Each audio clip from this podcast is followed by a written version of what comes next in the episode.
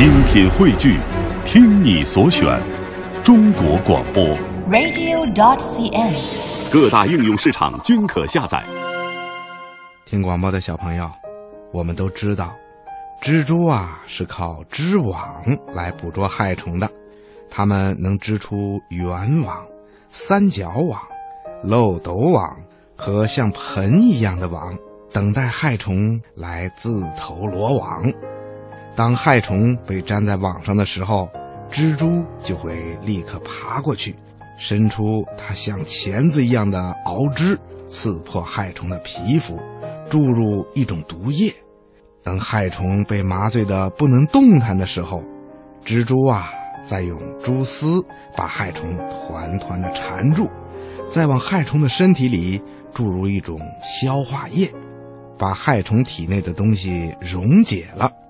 害虫身体里的东西全都变成汁液了，蜘蛛就把害虫身体里的汁液呀全都吸光，这时候害虫啊就只剩下一个空壳了。那蜘蛛是怎么织网的呢？在蜘蛛的肚子里呀、能够制造出一种蛋白质的粘液，在蜘蛛的屁股上有六个鼓起的地方，叫做。织网器，蜘蛛在织网的时候，肚子里的粘液就从织网器的小孔里喷出来。粘液一遇到空气，就会马上变成一种很有弹性的丝线了。这种丝线呐，一般都作为蛛网的横丝。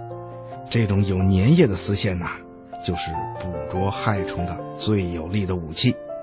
那为什么蜘蛛不会被自己的网粘住呢？